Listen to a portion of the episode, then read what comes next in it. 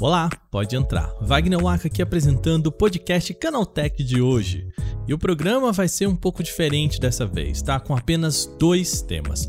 O principal deles vai ser o Marco Legal para a Indústria de Jogos Eletrônicos. O texto é um projeto de lei que versa principalmente sobre regulamentação dos games aqui no Brasil. E o projeto foi aprovado na Câmara dos Deputados. A questão é que eu conversei com duas fontes sobre o tema para esse programa, e bom, as conversas ficaram grandes demais. No primeiro bloco, eu vou conversar com Maria Carolina Contígio, especialista em direito tributário. Ela é conhecida na internet como Duquesa de Tax ela ajuda a entender questões de tributação e, bom, o meu papo com ela vai ser sobre como funcionam as taxações sobre games e como deve ficar. No segundo bloco, eu volto com esse tema para falar com a Associação Brasileira de Desenvolvedoras de Jogos Digitais, a Abra Games. Quem vai falar comigo é Rodrigo Terra, presidente da associação. No último bloco a gente muda de assunto, tá? Eu chamo Gustavo Minari para falar de uma tecnologia muito legal. Cientistas estão experimentando usar madeira transparente como um substituto para o plástico. Bom, são esses os assuntos de hoje. Começa agora o nosso podcast Canaltech, o programa que traz tudo o que você precisa saber do universo da tecnologia para começar o seu dia.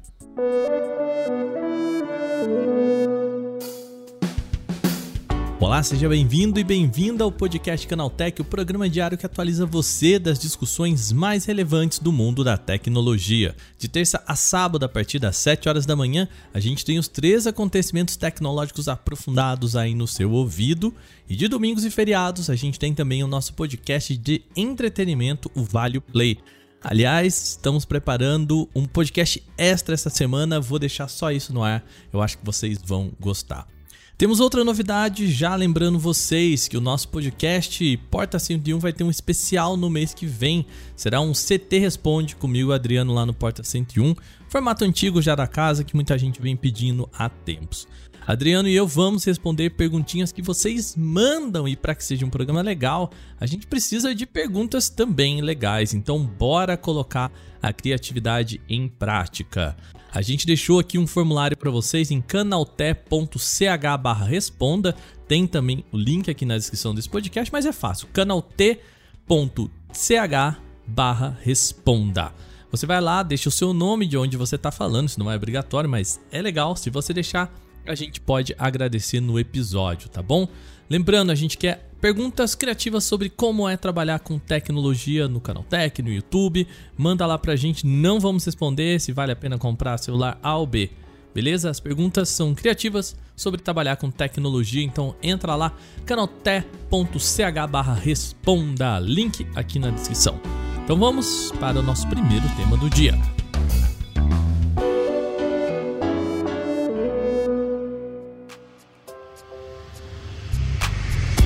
Assunto quente hoje no nosso podcast, que é o Marco Legal da Indústria de Jogos Eletrônicos. Trata-se de um projeto de lei aprovado na Câmara dos Deputados e que pretende regulamentar alguns pontos, como a fabricação, importação, comercialização e desenvolvimento dos jogos eletrônicos aqui no nosso país. E são dois os pontos centrais na discussão que eu quero trazer para o programa. O primeiro e principal deles é falar sobre taxação. Esse vai ser o nosso tema do primeiro bloco. No segundo, a gente vai falar sobre desenvolvimento. Bom, os jogos eletrônicos no Brasil não têm uma definição própria e caem na mesma tributação de jogos de azar. Isso mesmo, acaba por elevar a tributação em alguns dos games em até 72%. Pois é. E o Marco fala sobre isso. No artigo 6 a lei propõe o seguinte, abre aspas: os jogos eletrônicos terão o mesmo tratamento dado aos microcomputadores e outros produtos de informática no que tange a importação comercialização e trâmite aduaneiro. Em um parágrafo único, a lei ainda diz, aspas, a tributação dos jogos eletrônicos será a mesma dos produtos de informática. Além disso, também é importante perceber que a lei trata de apoio estatal para que a indústria evolua. Segundo o marco, caberia ao Estado o incentivo da criação de cursos técnicos e superiores voltados a jogos eletrônicos, além, claro, do apoio a oficinas de programação. A lei já foi aprovada na Câmara, mas ainda precisa ser apreciada pelo Senado e depois deve passar por sanção presidencial.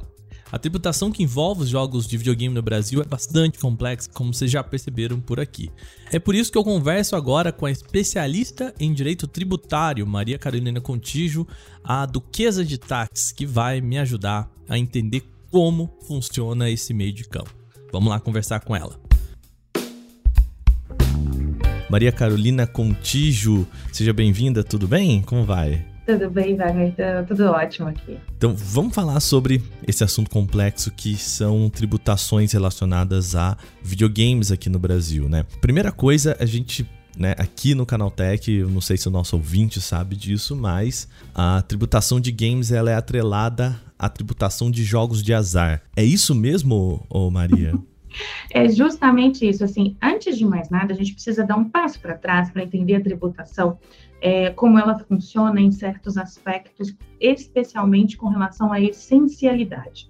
O que, que a gente entende por uma tributação, vamos dizer assim, justa? Vamos, vamos lá pensar nisso. Aquilo que é mais essencial teria uma tributação menor. Então, eu estou falando de itens que a gente precisa para viver. Então, comida, remédio, alguma coisa assim, tem uma tributação menor.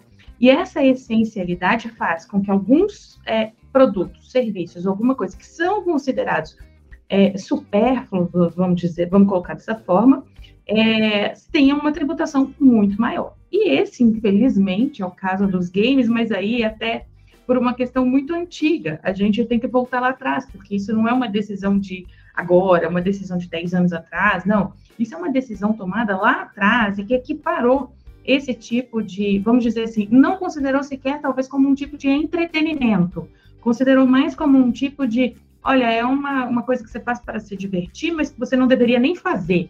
Não faz bem, é, é um negócio que vai te trazer prejuízos para a sua vida.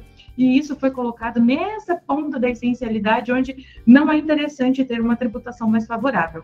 Então, basicamente, é isso que norteia quando a gente fala tributação. Por isso que é normal falar, olha, tem uma tributação parecida com a de jogos de azar. Mas é isso, é uma questão de, olha, isso faz mal para você, então não vamos colocar uma tributação maior para você não fazer. É, é uma, um pensamento antiquado, vamos dizer assim, desde quando a gente jogava videogame, era criança e de tudo, e a mãe já falava, olha, não fica no videogame e tal. Não era ainda essa indústria toda que, já, que é hoje. É, a gente sabe que existe todo um histórico é, de pânico moral em relação principalmente às, aos fliperamas né? A época em que se dizia que ah, o fliperama é, é lugar de gente que não, não, não estuda, é lugar de vagabundo, né? Essa história de que o, o fliperama era um, um, ambiente um ambiente obtuso dentro da sociedade, portanto, os jogos que estão ali são parecidos, eu estou fazendo entre aspas com as mãos aqui, com os jogos de azar. Eu acho que participa um pouco disso, né? Eu, eu acho que tem muito disso na nossa própria sociedade. Por exemplo, o primeiro videogame, eu tô com 39 anos, o primeiro videogame que eu ganhei, eu tinha 7. A uhum. minha mãe ficava desesperada e, e, eu só podia chegar perto dele no, na sexta-noite ou no sábado e domingo eu tinha que guardar na caixa, ela mantinha a caixa, eu tinha que guardar na caixa e colocar no alto do, do tudo por aquela questão de, olha, isso vai te fazer mal, isso vai te prejudicar na escola, isso vai... enfim, não era o, o que a indústria que se transformou hoje e capaz de, de gerar empregos, capaz de é, gerar bilhões de reais na economia. Então, assim, a gente precisa adequar um pouco essa tributação, que hoje a gente tem como uma coisa bem antiga, uma coisa bem é, conservadora do ponto de vista que não é bom, e a gente precisa atrelar isso para os tempos novos que a gente vive hoje. Pensando nisso, né, a gente tem agora a proposta né, do, do marco legal. Eu queria saber o, o que seria um marco legal para a indústria de jogos, né? O que está se propondo dentro desse texto? É, é, modernizar esse tributo? Seria isso? O marco legal, ele é até um, uma lei bem curtinha, ele é um primeiro passo. Wagner. Uhum. Ele é um primeiro passo numa direção de modernizar e trazer isso de fato, talvez como uma indústria, como um setor que é, contribui para a economia. Então, de fato, ele, ele trata-se assim: olha, vamos trazer isso para a mesa e a partir dele, não é que ele vai resolver todos os problemas, mas a partir dele a gente vai conseguir discutir e ter elementos para trazer, para trazer isso para a discussão e falar: olha a gente está falando de um setor da economia, nós não estamos falando de é, só, vamos dizer assim, só diversão, ou só aquela coisa do coisa de gente desocupada, coisa de gente que não faz nada. Então a gente está trazendo isso para discussão. E esse marco legal traz algumas coisas interessantes, especialmente do ponto de vista da tributação, porque ele abre algumas portas é, de alguns incentivos fiscais que não estavam chegando para esse desenvolvimento de jogos. Então, é, lá, o, que eu achei curioso foram duas portas que foram abertas tanto para a lei do bem quanto para a lei de informática. São dois benefícios fiscais que estão atrelados à pesquisa e desenvolvimento, ou seja, ele vai considerar esse desenvolvimento desses jogos, o desenvolvimento desses softwares como uma pesquisa e um desenvolvimento, e com isso ter acesso a incentivos fiscais. Isso vai tra transformar a indústria nacional em algo, uh, vamos dizer assim, que tenha um pouco mais de apelo de atratividade, tanto para quem quer investir, quanto para quem quer é, entrar nesse ramo, porque abre, abrem-se essas portas, que são naturalmente abertas. É engraçado que a gente fala assim, os jogos eletrônicos estão fora de benefícios da lei de informática. É uma coisa que não fazia não tanto sentido assim, se a gente fosse parar para pensar. Então, precisou, né, vai precisar do marco legal vir dizer, olha, atenção, esse pessoal aqui, do, do, dos jogos eletrônicos, tudo, eles têm direito, tá? Ao que está ali na lei de informática. Então, está trazendo de fato, está pegando pela mão e trazendo isso para esses marcos que a gente tem, essas possibilidades que a gente tem. Além da possibilidade, é lógico, de é, abrir a, também a, a, a, questão da possibilidade para é, capacitação, treinamento das pessoas, e aí falando, colocando o poder público como um agente principal com relação a isso, vai fazer com que, por exemplo, possa ter alguns cursos, né, fomentados pelo governo ligados para essa área. Então, é, sem dúvida nenhuma, um primeiro passo. É, não é que vai resolver, ou a partir de amanhã, as pessoas têm que ter um pouco de calma com relação a isso. Eu, eu costumo brincar muito, quando sempre quando vem me chamando para falar de games, é, eu sempre fui uma, um, um, pouco crítica das medidas do ah, zero o imposto de importação, ou zero isso, porque eu acho que são atitudes pontuais que não contribuem para a gente enxergar o mercado como um todo. E, sem dúvida, esse agora sim é talvez um primeiro passo. Ainda tem algumas falhas, mas nada que a gente não consiga discutir e, e, tentar consertar e tentar, pelo menos é um primeiro passo. Eu, eu vejo dessa maneira. Nesse sentido, quais que você acha que são os pontos positivos e os pontos negativos desse, do marco? O marco, eu acho que pontos, né, pontos positivos, sem dúvida nenhuma, a abertura dessas portas para esses incentivos fiscais, isso faz com que é, seja mais interessante, por exemplo, desenvolver algo aqui. Então, isso uhum. pode ser, além de tudo, né, um, um, grande atrativo para as empresas, para as startups, enfim, que estão aqui hoje, tentar captar algum tipo de investimento. Eu acho, com relação a alguns pontos negativos, a gente perdeu um pouco a possibilidade ali de acertar algumas coisas que já poderiam servir para um futuro, como, por exemplo, algumas questões trabalhistas relacionadas aos próprios atletas, né, que, que, que praticam os e-games. Então, assim, a gente perde um pouco daquilo ali. Uma questão também que é importante com relação à propriedade intelectual, a gente perde também um pouco o, o bonde disso, mas, é como eu disse, é um passo de cada vez. Eu acho que o primeiro passo foi dado. Eu, eu, eu prefiro ver o copo meio cheio. Uhum. Então, é, eu acho que foi um passo, foi um passo interessante, foi um passo importante para isso, mas que agora, lógico, a gente vai precisar acertar mais um, um, um monte de outras coisas, e aí, com certeza, esbarra nessa questão né, da, da, da parte trabalhista com os atletas, ou como que isso fica na questão de propriedade intelectual, mas enfim, é um passo, sem dúvida nenhuma é um passo. É, nesse sentido, né, então, queria falar um pouco sobre o, esses números, né? Hoje a tributação ela está a quanto e como ela ficaria dentro desse, é, dentro do marco? Você tem esse, saberia nos dizer? É difícil precisar, por quê?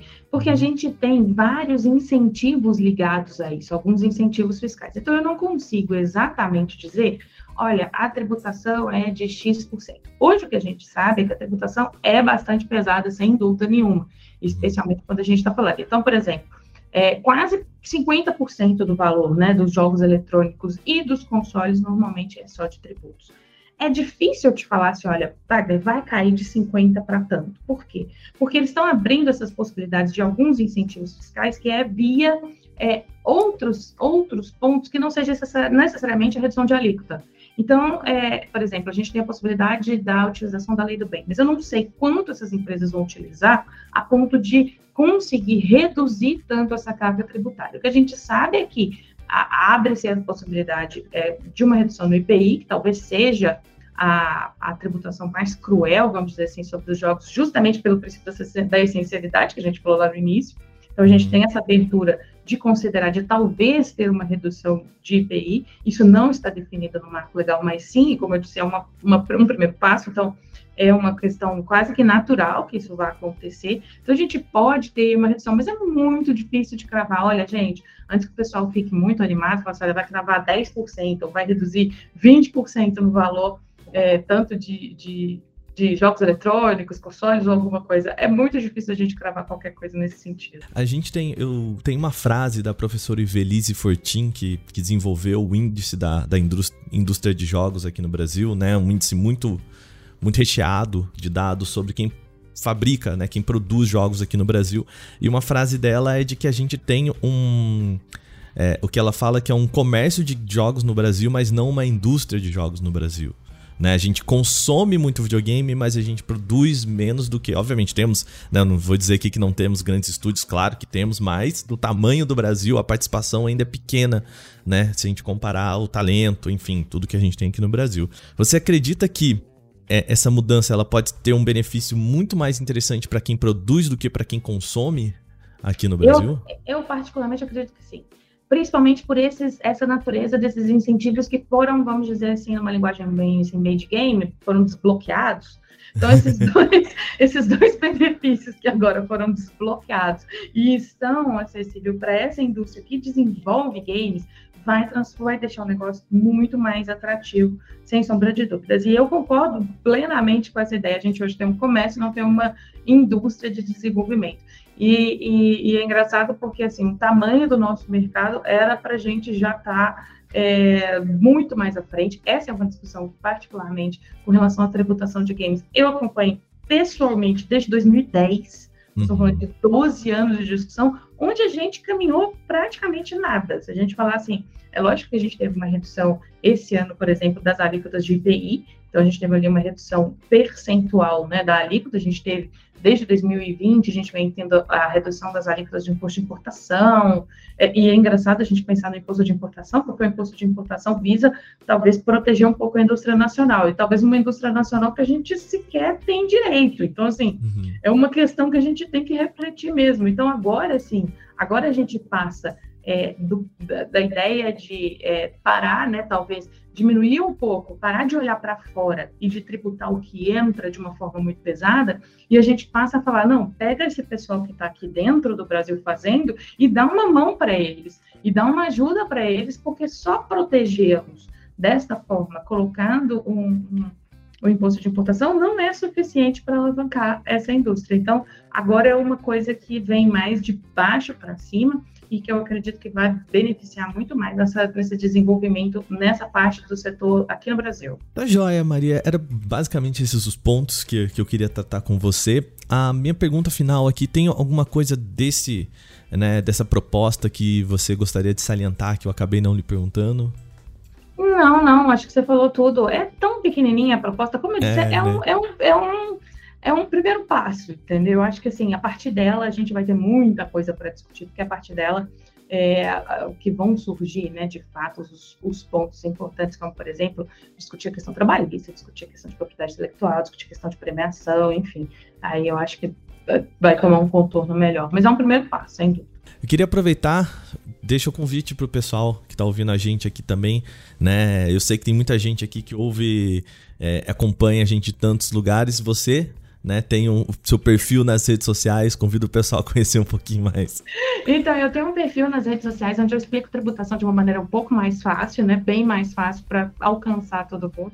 Então, se você está aí me ouvindo, tem interesse, quer saber mais sobre tributação, não só de games, mas de tudo, de tributação de viagens, de tributação, tudo que pode te afetar, me siga nas redes sociais, é sempre Duquesa de Tax É, tanto estamos aí no Twitter, no YouTube, no Instagram, no Spotify, qualquer outro lugar. Então, tem bastante conteúdo bem legal para vocês consumirem, se vocês gostarem desse assunto. Eu vou deixar o link, então, aqui na descrição do nosso podcast. Mais uma vez, obrigado, viu? Imagina, Wagner, eu que te agradeço.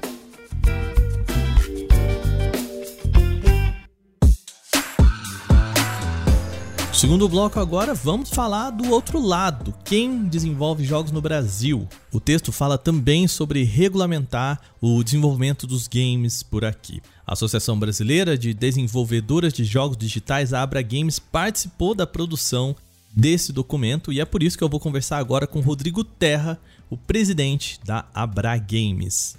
Tudo bem? Como vai? Seja bem-vindo. Tudo bem, super obrigado pelo convite.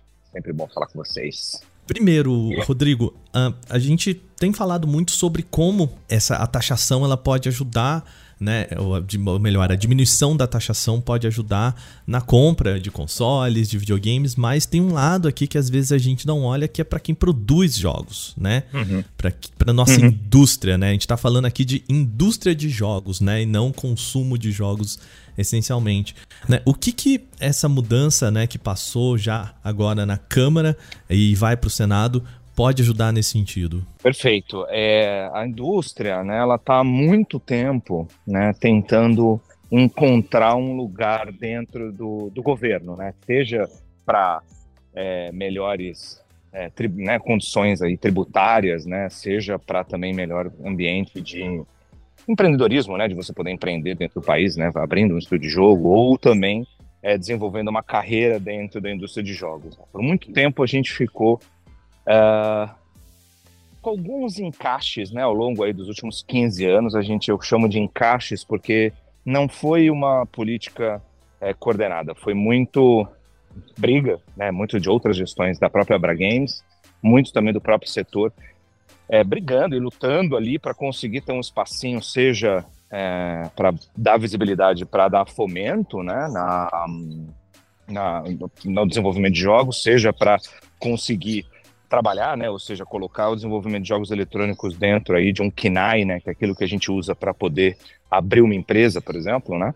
É, então, ao longo desses anos, a gente foi criando alguns encaixes, né, para o setor de jogos conseguir existir formalmente, né, ter uma atividade informal dentro do país.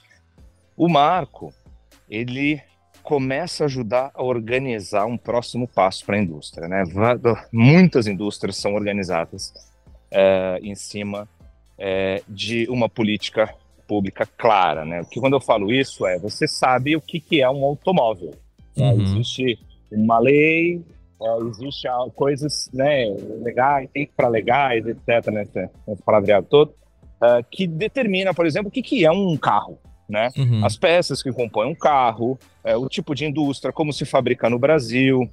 Então isso é descrito em vários órgãos do governo. Uh, e assim, com esse tipo de é, descrição, né, com esse tipo de tipificação, com esse, é, com esse corpo ali de entendimento do que é um carro, é possível fazer políticas públicas de incentivo, por exemplo, de você, enfim, um município ou um estado criar é, incentivos fiscais para que você estabeleça uma indústria de automóveis ali naquela cidade ou naquele estado, né? Você criar um, isenções tributárias para que isso aconteça, ou mesmo criar uh, novas uh, mecanismos para que se atraia a fabricação de carros, né, que não seja exatamente numa cidade, mas que seja mais barato fabricar o carro no Brasil, por exemplo, né? Então isso faz com que essa organização, né, dentro do governo ajuda a gente a é, criar fomento, política pública, incentivos, é, ajuda a equilibrar, né, e dar justiça também a, aos setores da economia também em termos de equilíbrio tributário e etc. Né? E também ajuda a gente a mostrar a relevância econômica também daquele setor para o país. Então o marco ele vem para ajudar a gente a colocar de uma forma federal, por consequente estadual e municipal, é, o que é o jogo, o que é o game. Né? Até hoje a gente não tinha, a gente tinha alguns, o que eu falei, a gente tinha os encaixes, né?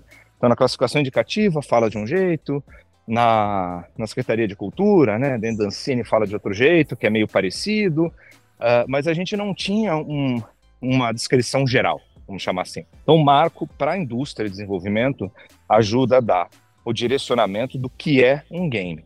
Né? O que, que é um game de entretenimento, o que, que é um game, é um serious game, né? que está dentro do marco legal também, apesar de não ter esse nome serious game, a gente, ele está lá descrito né? para educação, para treinamento na área de B2B, etc. Uh, e isso vai fazer com que a gente consiga agora ter uma normalização, né? ter em todos os lugares, da mesma forma, o entendimento do que é um jogo. E, e, aí, é claro, dentro do próprio marco, a gente tem algumas, algumas premissas. Né? Então, você tem uma diferenciação entre o que é um game né, e o que é um chamado jogo de azar. Né? Uh, você tem uma diferenciação do que é um jogo de fantasia, né? uma tipificação mais clara do que é esse tipo de gênero é, que surgiu nos últimos anos também, né? Não é novo, na verdade, né? Imagina, a gente está falando de, estamos falando é, de jogos é, que já estão aí há mais de década, né? É, também estão sendo descritos, justificados, criando uma diferenciação, né? Isso é importante também porque isso cai também num, numa correção histórica, vamos dizer assim, aqui no país, de que é, no passado, o jogo era tratado como tudo, né? Então, o jogo era jogo. Então, roleta e caça-níquel era a mesma coisa do que Sonic e Mario na década de 90, né? Uhum. É, então, isso faz... O Marco ajuda também a fazer essa diferenciação e faz uma essa correção, né? Ajuda a fazer essa correção é, de que é, não, é, não é cabível né, o mesmo tipo de tributação no entendimento que a gente tem no país hoje, a mesma tributação que você tem um, um game, né, um jogo de entretenimento, por exemplo, e um, e um jogo é, feito, enfim, para máquinas de, de, de caça-níquel e etc. Então isso, isso, isso é muito importante. Isso vai cair é, no produto final, né? Ou seja, nos jogos que são vendidos no país, sejam importados ou sejam nacionais. Apesar de que a gente tem um, enfim, um universo aí é, de distribuição digital já há mais de década também, que muda um pouquinho essa, essa figura. Uh, mas a gente tem uma, acho que a grande importância também é que a gente abre caminho para a gente poder falar sobre, cara, isenção tributária de console que não é fabricado aqui mais, né? Foi fabricado, não é fabricado mais. Sim. Uhum. A gente fala sobre isenções tributárias também para fomentar o, as carreiras e os talentos, né? Que, que, que vão entrar uh, no mercado de games. Eu falo, por exemplo, de fomento tributário no sentido de você dar retorno de crédito para os micro e pequenos estúdios, né, ou para o grande estúdio, que é um grande contratante também, de, de talentos, e você poder fazer um, um crédito, né, um retorno em folha, por exemplo.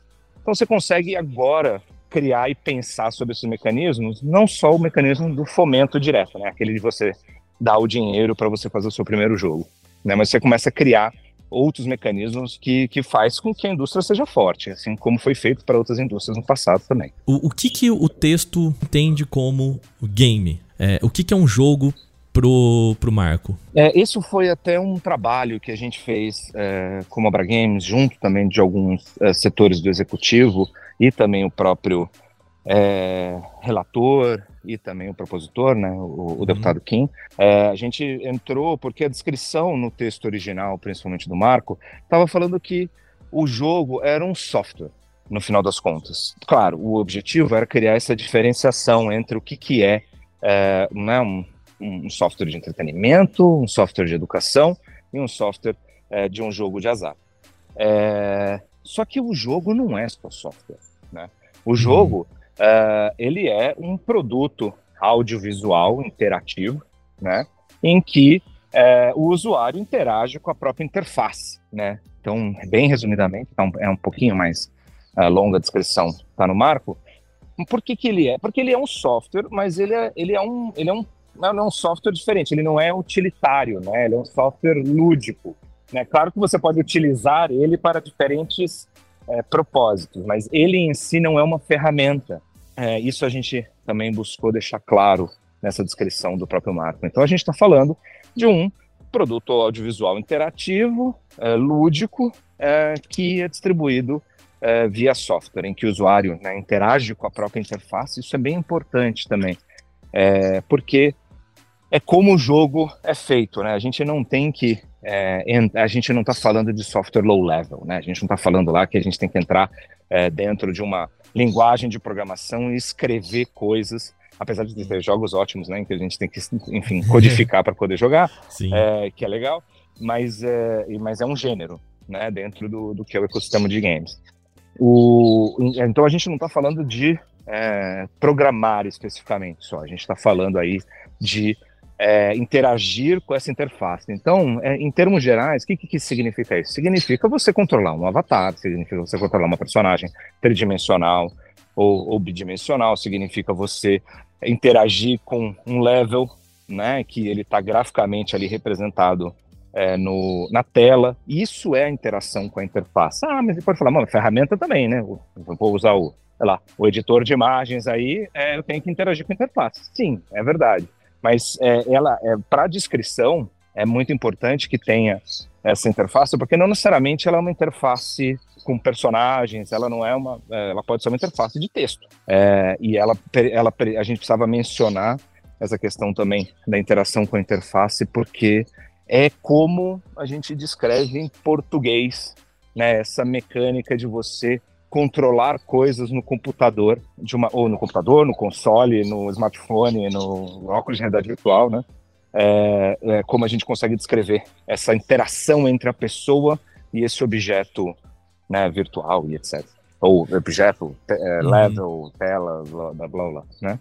É, uhum. então todo esse, toda essa descrição ela é importante para poder dar o caráter multidisciplinar também que são os games, né? Então, o caráter multidisciplinar é muito importante. Ele não é só software, ele é arte também. Ele é, é música, né? Ele é arte como um todo, arte visual, arte sonora, né? Ele é uma arte também de programação, ou seja, sem e não é programação só escrever código, né? Tem uma inteligência, tem uma criatividade dentro é, do, dos jogos, né? Quando você cria sistemas para o jogo funcionar, que é maravilhoso, né? Nem inteligência artificial de NPC não sai do nada. Né? Então a gente sempre fala, pô, mas a interação ali com aquele NPC é ruim, ou é boa. Né? Uhum. Tem um trabalho criativo por trás de construir uma inteligência artificial que vai uh, né, ser carregada Sim. nesse NPC e tal. Então, esse, essa descrição toda ela é muito importante para dar esse caráter que é, não dá para colocar o game numa caixinha. Ah, ele é audiovisual ou ele é tecnologia? Cara, ele é os dois. Nesse sentido, um dos pontos mais importantes que se tem discutido em relação a, ao marco é a questão tributária. Né? É, o, o, que muda de mais importante nesse texto, né? Como é agora e como ficaria com a aprovação desse marco no Senado, né? E depois a, a, a sanção presidencial? Bom, acredito que a tributação é, ela vai ter um impacto, né, dentro uh, do, do aí do, do, consumo, né, é, é, uma tributação que não necessariamente ela atinge diretamente o, o desenvolvedor, né, é, porque existem outras questões tributárias que o marco não trata, que é o objetivo. Depois do marco a gente começar a trabalhar, né, existem, por exemplo, é, muitos estudos aqui no Brasil que trabalham com estudos de fora, né, e aí isso tem um, um, problema que não é só um problema na área de jogos, é um problema geral da área de tecnologia, que é a bitributação, né? Que você tributa no Brasil, tributa no, no outro país, e aí você diminui muito a margem, né? Diminui muito o retorno do estudo também, por conta dessas é, coisas que não precisavam ter, né? E isso depende muito de acordos comerciais, depende de muita política externa também. Então, para o desenvolvedor, o que, que influencia a tributação ser é, é, a gente colocar ela no devido lugar, né? Significa que o jogo vai ficar mais barato, né? É possível, uhum. né? Não vamos falar que vai ficar. É uhum. possível, tem um potencial dos jogos ficarem mais baratos aqui no Brasil, né? Existe, óbvio, outros fatores dentro da precificação de jogos que não são só o tributo. Né? Então, a paridade do dólar, por exemplo, é, né, a nossa taxa cambial, ela é uma influência grande também, né? É, principalmente para jogos importados. Né? Quando o jogo é desenvolvido aqui, tem que lembrar que muitas vezes o jogo é desenvolvido aqui, mas ele é distribuído, na sua maioria, em plataformas que são é, de fora. Né? Então, falando da Steam, estamos falando de PlayStation, estamos falando de uhum. é, é, Game Pass, Xbox, etc. É, são empresas que estão bem estabelecidas aqui no Brasil, né? principalmente é, Sony, Microsoft e Nintendo também. Uh, mas eles não, mas elas são plataformas que não são brasileiras. E aí a gente fala, bom, mas existem as plataformas brasileiras também. Estão começando a surgir mais e mais plataformas de distribuição brasileira. A gente não tem só distribuição é, por é, loja né, vamos chamar assim, de loja de aplicativos ou loja, né, não é só Google, eu não citei uh, Google também nem Apple, né, são players bem importantes também, é, uhum. né, que são bem estabelecidos aqui no Brasil também para distribuição de, de, aplicativos e jogos. É, mas a gente tem também as nacionais, e, e, esses modelos aqui no Brasil, alternativos também de distribuição, que não são lojas, também funcionam. Então você comprar jogo por celular, né, e ele vem na sua conta, é, Netflix agora também, né, colocando na sua assinatura o acesso a jogos Android, né, é, para você baixar no telefone, enfim, é, você come, ou no, no equipamento Android, né, então você abre possibilidade para novos players, inclusive players nacionais, poderem criar uma forma competitiva de distribuir jogos aqui no Brasil também, né? Então você conseguir distribuir jogos de uma forma mais barata, né? Então que não tenha esse não tenha tanto essa é, ser muito atrelado a essa taxa cambial, né? É, também influencia. Ao mesmo tempo, também tem uma coisa de é, é de estudo país, né? Assim, as empresas, de novo, o preço de jogo a gente coloca muito também na conta do imposto. O imposto também é pesado para várias plataformas e também para alguns tipos de distribuição. É, caixinha é mais caro do que é, uhum. distribuição digital, por exemplo, né? Por quê? Porque tem N fatores. Tem a loja, tem o retorno da loja, tem o retorno, uh, enfim, de você, o custo lá de, de você prensar um, um Blu-ray. Um Embora muitas vezes o preço do jogo na caixinha e o preço do jogo digital seja o mesmo, né? É, mas depende da época, né? Depende uhum. do lançamento. Então, se você, obviamente, você está falando de um AAA que está lançando, claro, né? É, porque é uma forma também do, do estúdio conseguir começar Compensar, a fazer né? retorno no dia 1 né? Uhum. Ou mesmo pré-venda, dependendo de alguns tipos de jogos, a pré-venda funciona, né? E você consegue já ir, ir, pagando o desenvolvimento do jogo antes mesmo de você colocar ele na rua. É, então, acho que assim, é, e de novo, né? A gente, como Abra, é, é, fala do lado do desenvolvedor, mas eu acredito que é uma boa oportunidade para os grandes distribuidores, né? É, repensarem os preços aqui no Brasil, né? Tanto de jogos quanto também de consoles, porque o marco também trata dos equipamentos também, né? Uhum. Então, existe uma grande oportunidade de se baratear tanto os jogos quanto é, consoles e, e, qualquer coisa que a gente possa chamar de console também, existe uma grande oportunidade com o marco sendo sancionado. Perfeito. E agora, qual que é a expectativa, né? Ah, o, o, marco tem que ser apreciado pelo Senado, né? Qual que é a expectativa da Abra Games em relação ao que pode acontecer, né, diante desse do marco? A gente está olhando, né, agora para o Senado é, de uma forma também assim, o marco ele está perfeito? Não está perfeito, né? Uhum. Acho que também não, enfim, a gente também não está buscando perfeição, a gente está buscando é, sair do papel.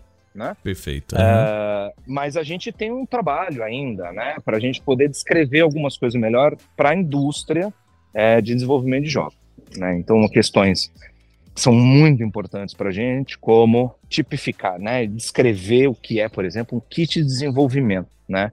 Apesar de muitos estúdios trabalharem com mobile, e o mobile não necessariamente é, precisa de um celular que seja especial para se desenvolver para celular, né? Você usa um equipamento, ou mesmo alguns consoles você consegue converter o console para virar um console developer, né? Um console de desenvolvimento. Outros equipamentos não.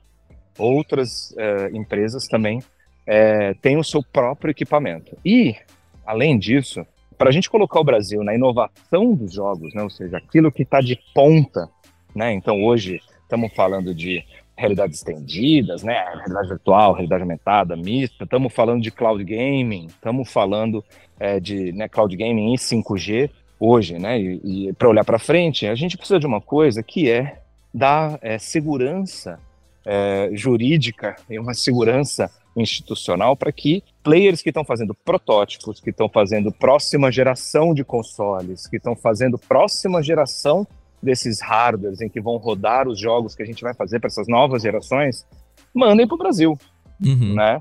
Que a gente fomente que os estúdios aqui sejam competitivos o suficiente para conseguir também estar tá no lançamento de um console novo. É, não Sim. só os jogos AAA, mas a gente tem que botar o nosso estúdio, os nossos estúdios, nossos jogos também, né? Num hall de lançamento de console novo, a gente já está com gente desenvolvendo para ponta, né? De tecnologia e inovação. E aí é muito importante que a gente consiga descrever o que são esses kits de desenvolvimento, é, olhar para o que é um protótipo para a indústria de jogos, é um protótipo de equipamento, e fazer com que a gente traga essa segurança nas fronteiras aí do país, né, em termos alfandegários, em termos de receita, é, para que a gente é, tenha essa, que a gente forneça essa segurança que fala assim, não vai ser impossível mandar um dev kit para o Brasil, né? Porque muitos, o que a gente escuta muito é isso, né? É, olha, eu não mando para o Brasil, você se vira, manda para os Estados Unidos, manda para a Europa, manda para a Ásia, você se vira para para chegar no Brasil, para né? chegar no Brasil. Então isso não escala, né? Claro, o desenvolvedor importa, o desenvolvedor se vira, mas isso não é escalável. Então, isso se não é escalável, a gente não consegue fazer isso como indústria. Então, a gente tem algumas questões que a gente acha importante que sejam uh, resolvidas aí no marco de alguma forma, né? seja no texto, seja apontando um outro mecanismo, seja criado também é, ao mesmo tempo, mas seja um mecanismo maleável, uma instrução normativa, uma, alguma coisa nesse sentido que possa ser atualizada, enfim. Tem muitas discussões em relação ao que a gente pode fazer é, é, de melhorias nesse marco antes do, do, do da sanção presidencial. É, a gente espera uhum. que isso aconteça no que vem. Porque se também tiver mudança no texto, também de proposição dos próprios senadores, isso volta para a Câmara para uma votação mais rápida, né? É, uhum. De aprovação e depois vai para presidencial. A gente espera que isso aconteça no que vem. Né? A ideia é que a gente também faça um acompanhamento em Brasília para que isso aconteça. Né? Muito obrigado, viu, Té, por, por conversar com a gente aqui no, aqui no Canal Tech. Imagina, obrigado vocês.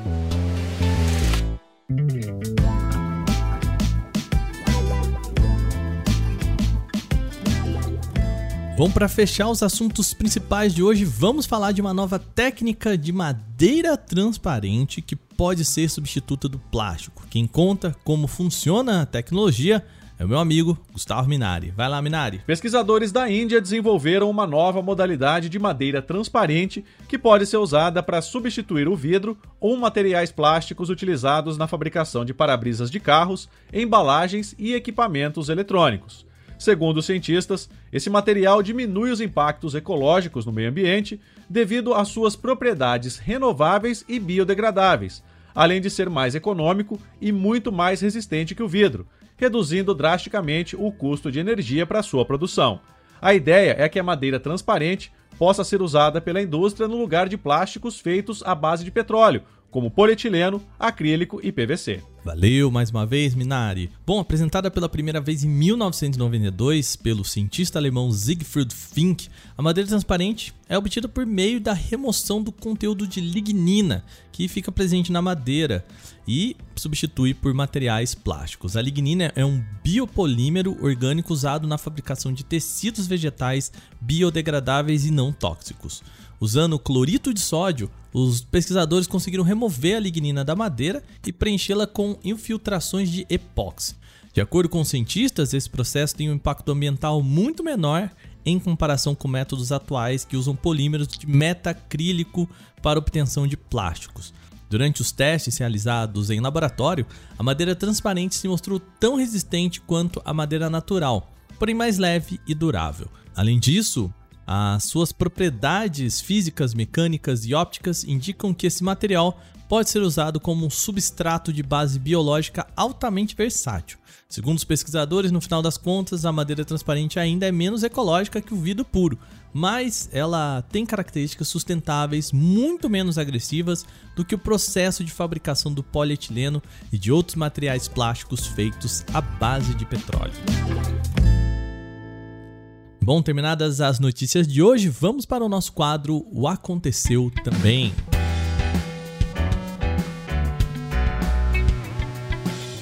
Aconteceu também é o quadro em que a gente fala das notícias também relevantes, mas que não geram uma discussão maior.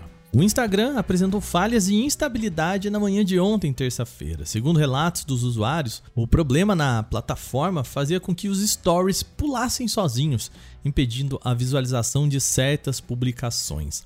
Ainda não se sabe a causa do problema, tampouco se existe relação com a falha que aconteceu no WhatsApp também no começo da mesma manhã. Aparentemente, o bug faz com que algumas publicações sejam ignoradas, como se não estivessem disponíveis.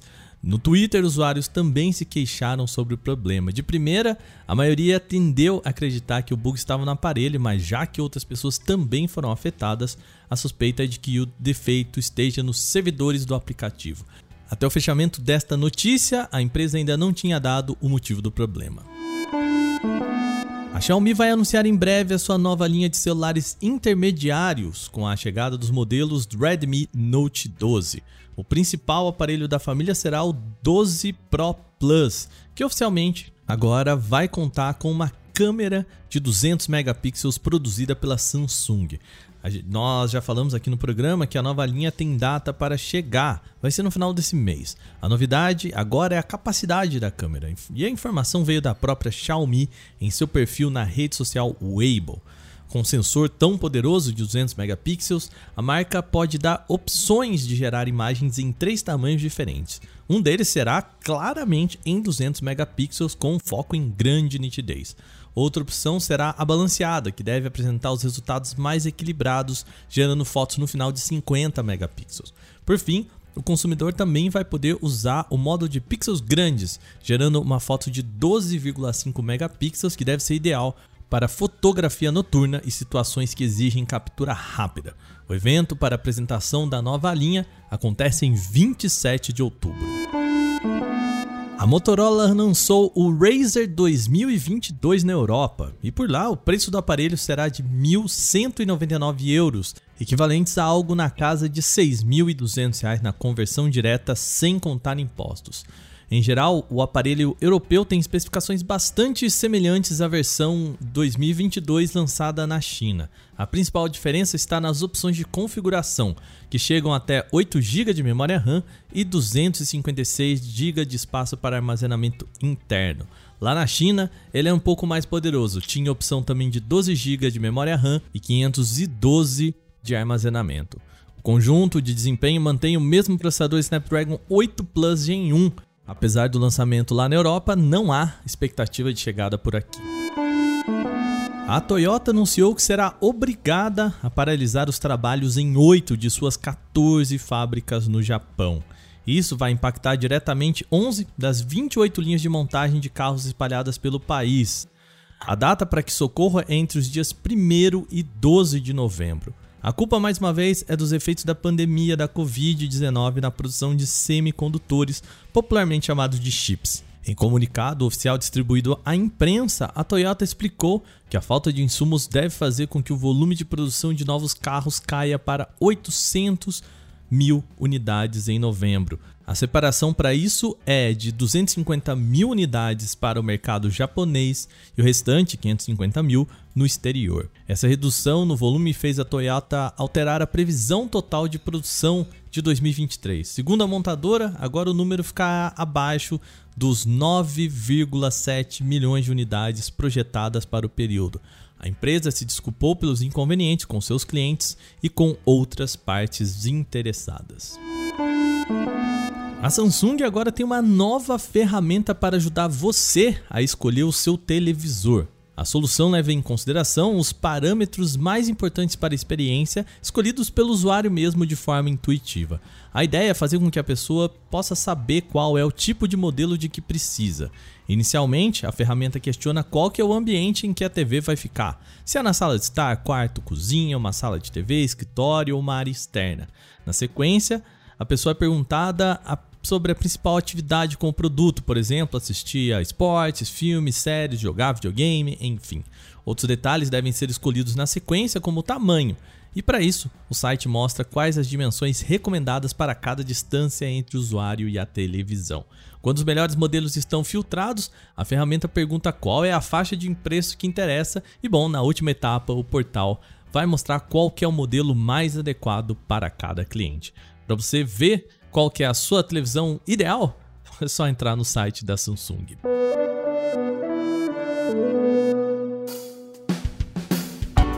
Bom, e com essas notícias, o nosso podcast Canaltech de hoje vai chegando ao fim. Lembre-se de seguir a gente, deixar uma avaliação em seu agregador de podcast se você utiliza um. É sempre bom lembrar, os dias da publicação do nosso programa são de terça a sábado com as notícias e de domingo com o nosso Vale Play, sempre às 7 horas da manhã, para acompanhar o seu café. Esse episódio foi roteirizado, apresentado e editado por mim, Wagner Waka, com a coordenação de Patrícia Gnipper. E o programa também contou com reportagens de Vinícius Mosquen, Paulo Amaral, Igor Almenara, Gustavo de Liminácio e Gustavo Minari. A revisão de áudio é da dupla Gabriel Rime e Mari Capetinga e a trilha sonora é uma criação de Guilherme Zomer. Esse programa também usou áudios da Rádio Câmara. Agora a gente vai ficando por aqui. Amanhã tem mais. Aquele abraço. Tchau, tchau.